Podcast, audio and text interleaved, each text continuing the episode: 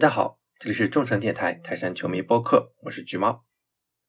今天是我一个人的单口，这应该是我在中诚电台的第二次单口。上次单口讲的是，嗯，恒大的呃注定的衰败对中国足坛的一些启示吧。那么这一期还是跟上一期类似的，基本上我单口的话，我就是不太会去讲这个足球层面的东西，更多可能去讲一些足球产业的经济啊，或者说文化方面的东西。那今天呢，我也是想跟大家探讨一些关于足球文化方面的东西。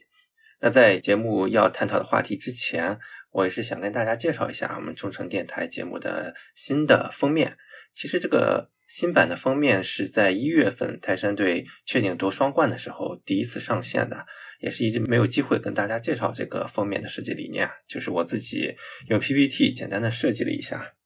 大家可以看到，首先这个大背景从原来的白色换成了橙色。那毕竟是咱们泰山队的电台嘛，怎么能不是橙色嘛？然后在左上角是一个 TSFC 泰山 FC，是跟咱们呃泰山队俱乐部的英文简称保持了一致。然后右下角是一个足球啊，咱咱们毕竟是个足球电台。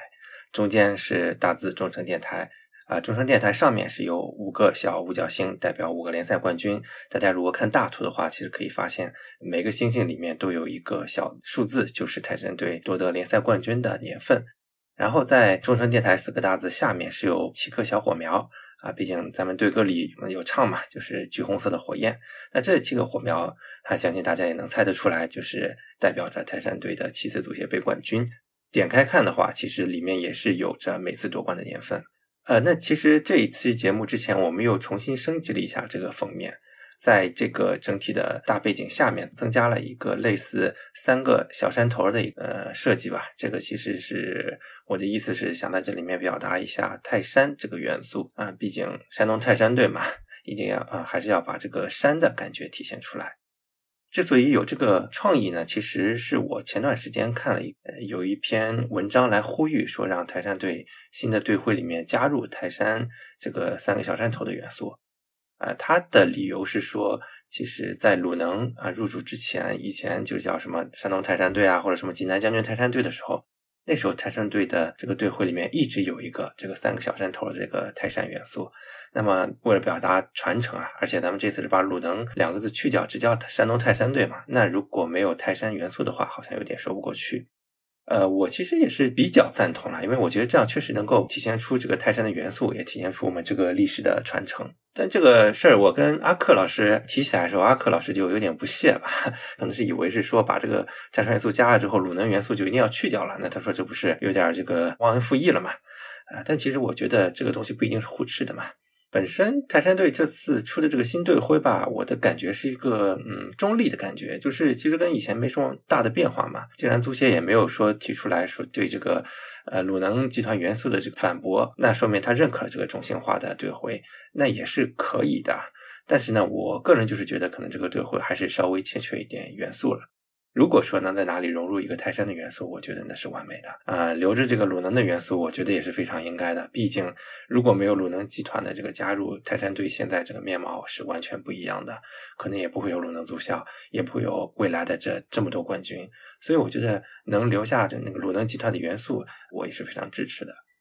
再回到说这个，我为什么支持泰山元素的加入啊？除了前面讲的这个传承啊这一些的方面，另一个我是觉得，呃，这三个小山头这么简单的形状，其实是很容易进行商业开发的 logo 化的。为什么这么说呢？我不知道大家有没有注意到啊？最近现在足坛有一波这个修改队徽的一个潮流啊。最开始引领的是尤文图斯，他是把自己的队徽直接换成了两个勾啊，就是尤文图斯这个 J 开头这个 J 的字母的设计。可能很多球迷会觉得，哎，这样是不是太简单了，有点过于简化了？但其实他们这个设计的初衷是为了方便未来商业化的一些开拓。就比如说我设计个商品啊，里面放一个勾勾的这种 logo 的话，其实是很美观的啊，也很易于印在各种商品上的。你要是说每个球队那么复杂的一个队徽都要印上去的话，那那首先它太占地方了，其次它这个配色也会很丰富。那有时候你可能不如一个单调的配色那么容易跟各种商品搭配上。其实我也不是很赞同，就是像尤文图斯这种完全的这种简化。那我觉得这里面足球毕竟还是一个讲究历史的东西嘛。那你太简化就扔掉了太多历史的东西。那我会比较推荐的是像利物浦一样。那利物浦这个队徽其实是一直没有变过，但可能有心的朋友会发现，利物浦现在无论是球衣啊，还是说在推出一些商品上，现在都是简化的一个利福鸟，就是中间那个鸟代表利物浦市的一只鸟，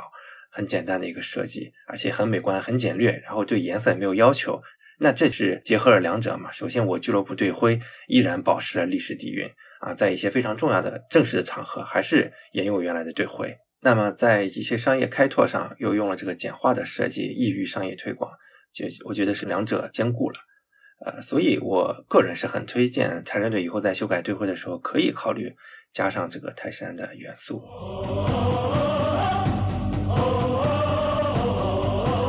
那回到今天想要探讨的这个主要的话题，相信大家二零二二年现在过了三个月了，也基本能够体会出来今年联赛的一个大基调了。嗯，确实，自从房地产行业萎靡不振之后，再加上疫情的一些影响，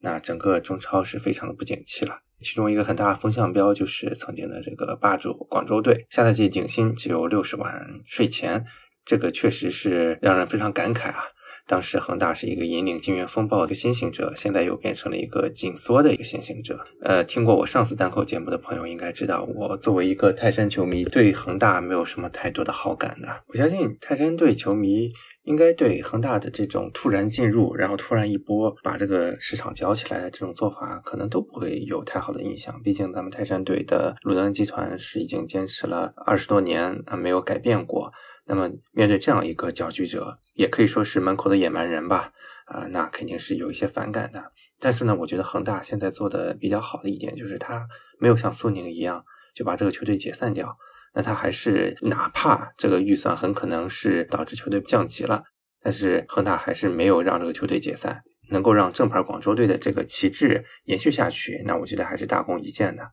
其实很多朋友之前对广州股改比较乐观的时候，我就已经从经济上跟大家降过温了。因为我知道，像我以前也研究过恒大队这个财报嘛，那么广州队其实目前这个账面上债务问题是很难解决的。那账面这么多债务问题的情况下，而且恒大集团目前情况又没有说能够呃真正的承担这些。债务，那么所以我相信，不管下家是谁，都不会愿意当这个冤大头的。那么既然广州队啊这个球队番号延续了下去，而且还是以这么低成本的情况下运作，那可能大家也能够预见得到，它基本上就是降级大热门了。上一期我跟阿克也说了，呃，基本要锁定一个降级名额了。但是最近好像风向上，之前上个赛季几支要坚持不下的球队，好像现在都活了。那活了，他肯定也不是说是没有代价的活着，很多可能也是要效仿像广州队这样用极低的成本运作，只是活下去而已。那我觉得下赛季这个降级名额之争还是 竞争挺激烈的啊，那可能要三四支球队去争夺这两三个名额了，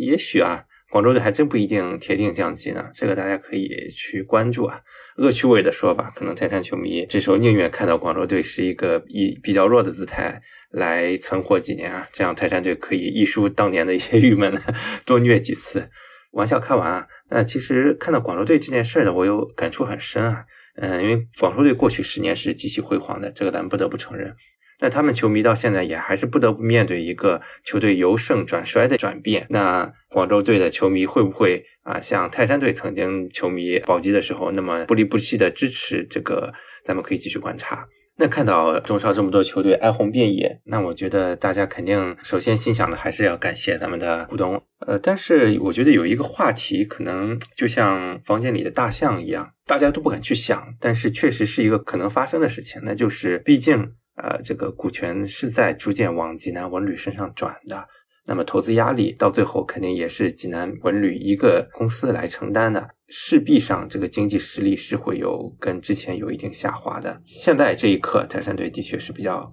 呃幸运的哈，还能保持一个不错的投资力度。谁能保证说几年之后，如果市场还是这么不景气的话，泰山队会不会也像其他球队一样，慢慢的紧缩，慢慢的实力下滑？我觉得这是一个的确有可能发生的事情啊。其实泰山队历史上也不是一直成功的一支球队啊。比如很多老球迷啊，在鲁能集团入驻之前，应该也就已经在关注泰山队了。那我记得我小的时候，我爸那时候就在讲说，当时尹铁生的那支山东队啊，打法比较保守，防守反击，然后不怎么好看。但是那时候泰山队就是一个中等偏上的一个水平。偶尔能拿一个足协杯冠军，大家那时候也挺开心的。其实很多球迷应该也经历过中间啊，就是一零年往后有几年，泰山队又是保级啊，又是没什么成绩。但我相信这个过程中也是一波吸粉的过程吧。如果一些冠军粉可能在这段时间看到泰山队不行了，可能也就离开了。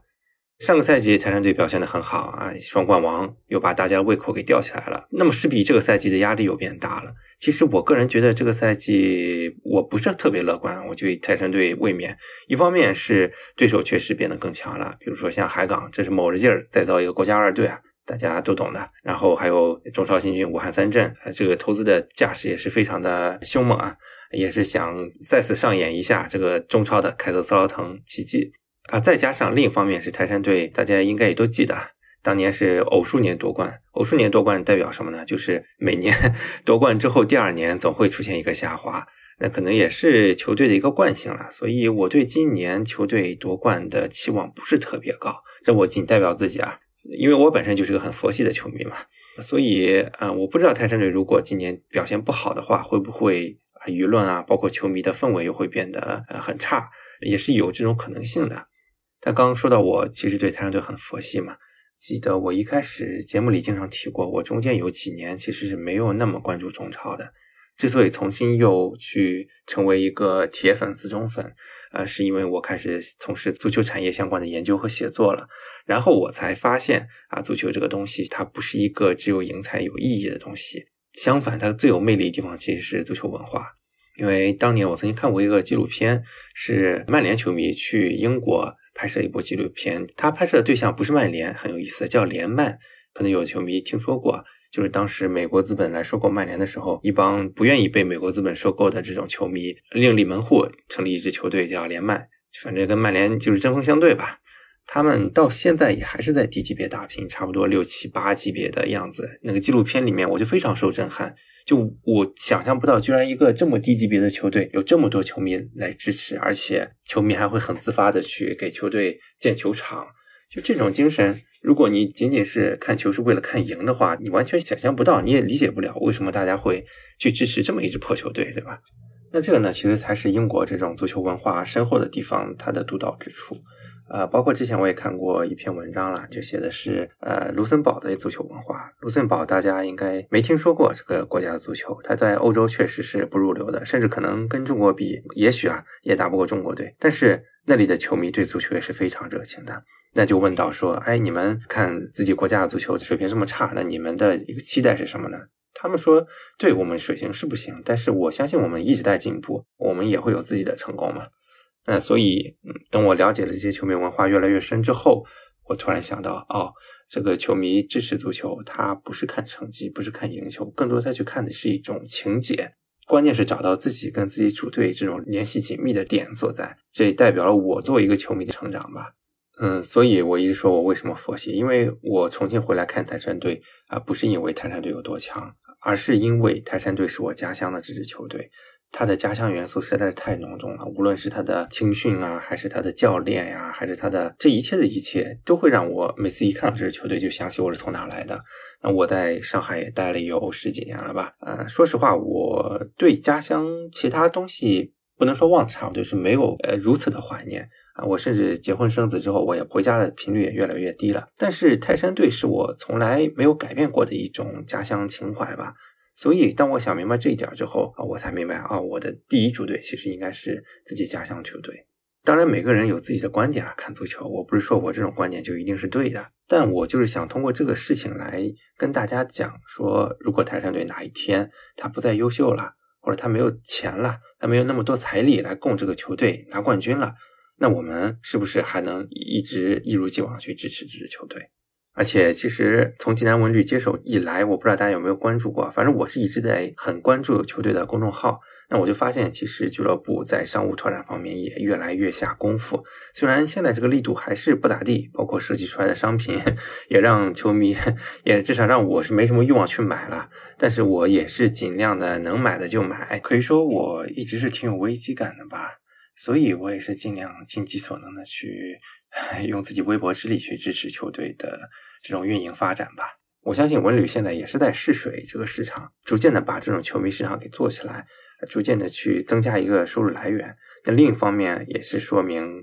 呃，如果说这个球队从来不差钱的话，那他可能对这一块也不会特别在乎。所以我们也可以从这个角度去想一下。这就也要求球迷在平时看球的同时，也要去逐渐的做一些支持球队的消费。我记得我当时刚加入泰山上海球迷会的时候，曾经跟大家讨论过一个话题，就是该不该买正版球衣。因为那个时候其实中超还没有萧条，那时候还是挺火热的嘛。我当时就说，呃，咱们还为了支持球队，还是要多买商品的，不然俱乐部吃啥呢？那一开始那个时候，其实很多球迷是不理解这件事的。他说：“哦，你鲁能集团他有自己的盈利模式，我替他操心干嘛？”但是慢慢的过了一两年之后，大家也逐渐看出来，其实这些企业来玩足球不是一个包赚不赔的政治账、经济账。慢慢的，我发现大家现在对于消费正品球衣这种事情已经是司空见惯了，啊，已经觉得是没有什么可讨论的余地了，就是应该这么做。那我觉得这就是一个很好的开端。我相信中国足球走到最后，肯定还是会走到像国外啊，包括像日本这样的一条路上。到最后，最后其实还是球迷来供养这支球队。虽然中国现阶段球迷消费力确实不行，但是你不培育的话，未来怎么能行呢？所以这件事儿也还是需要大家把这个足球文化建立起来，也是我们来做电台的一个初衷了。而且中国也有很多球队，虽然成绩没有那么好，但其实球迷市场做的不错。我记得有一年中超球迷版球衣没有几个球队有，但是我印象很深的是重庆队就有。那重庆队大家也都知道是一个保级球队，但是他们的球迷就很有热情，就能让耐克为他们专门开辟一个球迷版球衣的销售。也包括我自己当时在做足球相关投资工作的时候，也去一些中甲、中乙球队去调研过。有一支球队啊，大家可以猜一下，是目前在中甲，但是它的球迷基数是不次于中超的。那支球队从诞生起就一直是低级别球队，从中乙到中甲，从来没有冲过中超。但是他们的球迷对球队的支持，以及对商务开发上的一个支持，呃，这都是让我看得非常感动的。所以我觉得为球队消费啊，包括支持球队，这个真的是，当然你说成绩好的时候肯定会刺激大家更多的消费，但是它应该还是有个基本盘的。无论这个球队到底强还是弱，还是有那么一部分死忠会一直支持球队，来为球队的产品来进行消费的。啊，其实，嗯，说到底，无论是泰山队还是咱们的国足，我觉得成绩好或不好，它都不该成为我们支不支持的一个理由。其实我我也看到很多球迷，他是只看泰山队不看国足的，我也挺纳闷的，因为国足这帮球员里面很多也是泰山队的球迷。